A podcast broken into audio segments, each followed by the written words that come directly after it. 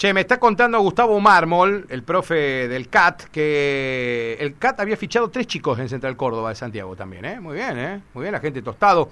No, le, eh, vos sabés que hace un ratito charlábamos con Sebas, que había chicos de San Lorenzo probando en, en Central Córdoba también. Eh, qué bueno que los chicos tengan la chance, porque lo de Cainelli ayer, Mauro, Sí. eh, fue la noticia para la liga, ¿eh?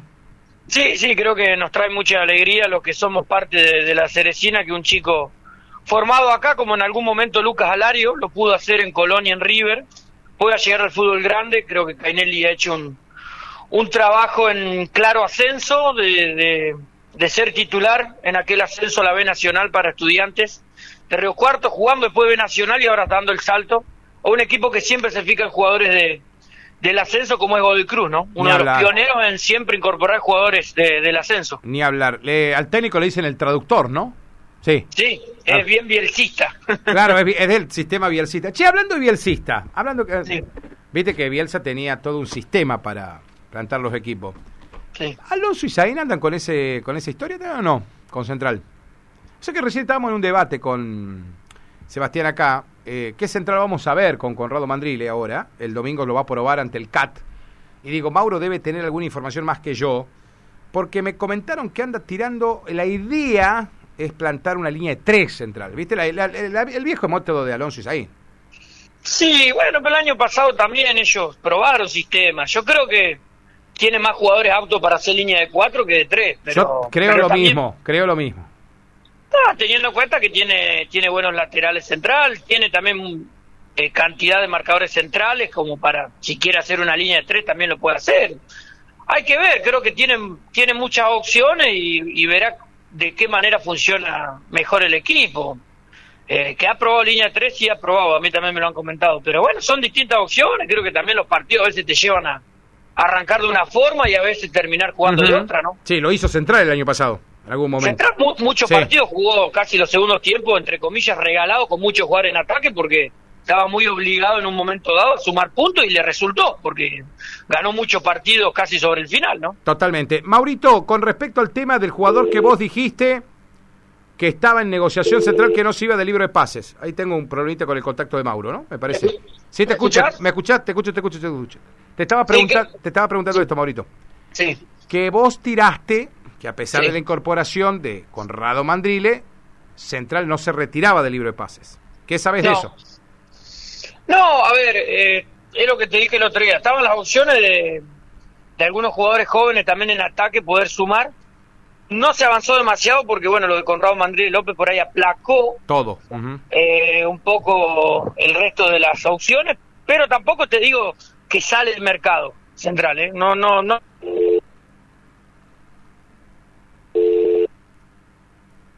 Ahí tenemos problema de señal, ¿no? Sí, eh, con Mauro. Sí, tenemos un problema de señal. Eh, tenemos que arreglar la conectividad con el barrio residencial América. Che, estamos hablando con Mauro, eh, estamos hablando de la actualidad de Central, ya hablamos de Atlético Ceres Unión, eh, de todavía permanecer en el libro de pases de la Liga Ceresina, a pesar de la incorporación de Corrado Mandrile. Esto es bueno, hay que ver hasta cuándo van a quedarse los equipos dentro del libro de pases, eh, porque ustedes saben que se puede incorporar hasta la tercera fecha de iniciado el campeonato. Esto siempre por reglamento, siempre ha quedado muy, pero muy clarito.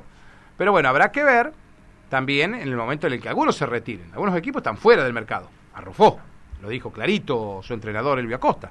Dice, nosotros ya estamos fuera del libro de pases y habrá que ver el resto, porque también, Bandera creo que también está fuera del libro de pases, León y Juventud también está fuera. Me parece que sí, porque no, no se sintió en. No, no, eh, Bialich armó, fue el primero que arrancó. Con San Guillermo, ah, San Guillermo también está fuera del libro de pases. Pero bueno, Central no, Maurito. No, lo que te decía, o sea, obviamente que con la llegada de Conrado Mandrío López termina solucionando uno de los problemas que era el de los delanteros, pero creo que no se retira del todo, si aparece alguna opción, creo que le habían acercado algunos nombres de algunos proyectos, puede llegar a sumarlo. Eh, No lo descartaría, digo, no, no, no está metido de lleno porque ya logró por el objetivo, pero tampoco lo descartaría 100% que pueda sumar alguna ficha más. Bueno, y hoy lo confirmó el Tucubani, que ya lo vamos a escuchar al técnico de San Lorenzo Ambrosetti, Mauro, esta mañana. Confirmó que el jugador de Central que ellos querían era Facundo López Gijena. Eh, tiene una amistad con Facundo, eh, le propuso darle una manito. Facundo estaba dispuesto, pero dijo, yo tengo una charla con los entrenadores. Como Marcelo Alonso y Jorge Saín le dijeron, Facu, te vamos a necesitar. en, en el equipo, Facundo le, le contestó diciéndole que no, eh, momentáneamente. Mm, ¿Me entendés, Mauro? Tampoco me... Sí, más de todo porque Facundo el año pasado fue mucho partido titular. Sí. eh. Más, más allá de la llegada de Conrado, a ver, en campeonato largo, donde todos creo que van a tener posibilidades y, y, como te decía, depende de la forma que juegan. No es que va a necesitar un solo delantero central, va, va a necesitar de varios. No estaba entrenando la encina. Sí, no estaba entrenando Franquito. ¿Qué pasó, Mauro? ¿Qué sabes? No, a ver, algunos temas personales, no, Ah, a bien, ver, bien, bien. nada. Nada que nada sea por lesión, nada que sea por lesión y nada No, de lesión, nada. Yo que va a terminar jugando en central, pero bueno, Sí. ahí viste que hay cuestiones personales que a veces los jugadores por lo laboral y por Claro, distintas situaciones claro, claro. les cuesta sumar y bueno, ya ahí tenés momentáneamente por ahí una baja para por lo menos los primeros partidos, tal vez, ¿no? Seguro. Eh, lesión, otra vez se resintió de la lesión Elías Escalada, Mauro. ¿eh? No va a estar en el arranque del campeonato, ¿eh? muy probable. ¿eh? Bueno, sí, bueno, hay jugadores que, que van a ir sintiendo, Valía le está costando mucho volver ya. Qué bárbaro, por- che. En el Qué último bárbaro. tiempo ha, ha tenido que, que lidiar un poco con esto de las lesiones y, y va a tener que laburar mucho para, para fortalecerse y poder estar durante todo el año con continuidad, ¿no? Qué bárbaro. Bueno, de Atlético Ceres Unión, ayer Monteserín creo que fue clarísimo. Ni Camandona, ni Bodelo, ni Facundo Belino, y lo sumó a Fernando Villarreal, se presentaron nunca a entrenar. Sí, Eh, y hoy el Tuco Vanegas confirmó que inició alguna gestión por estos jugadores, no por Villarreal, pero por los otros tres sí, lo confirmó él. Pero bueno, Bodelo aparentemente desistiría de jugar esta temporada. sí. Yo creo que tiene algo de un viaje, Gustavo. si Se no va a Brasil. Tengo mala información. Tiene ganas de irse a Brasil varios días de vacaciones. Y me Bueno, decía ¿viste? un compañero de trabajo que está muy complicado por el tema laboral. Sí, sí, sí. Bodelo. Por eso no estaría siendo parte ni de Ambrosetti ni de Caco. Lo que me quedó abierta la posibilidad de Belino, que lo. Bueno, él hizo todas las formativas en la rubia. Y lo del Maxi Camandona, que bueno, Sebastián ya lo tiró la semana. Que no encima no se presentaron a entrenar todavía.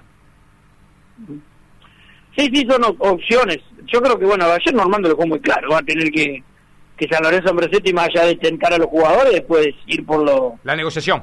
por la negociación con los clubes, que, que seguramente por lo que han gastado para formarlo, algo van a pedir, más Sí. o menos, o lo que sea, pero algún tipo de arreglo siempre tiene que haber. Y hoy lo dijo Vanegas, dice, están pidiendo algunas cosas que para nosotros es imposible lo económico, también dijo.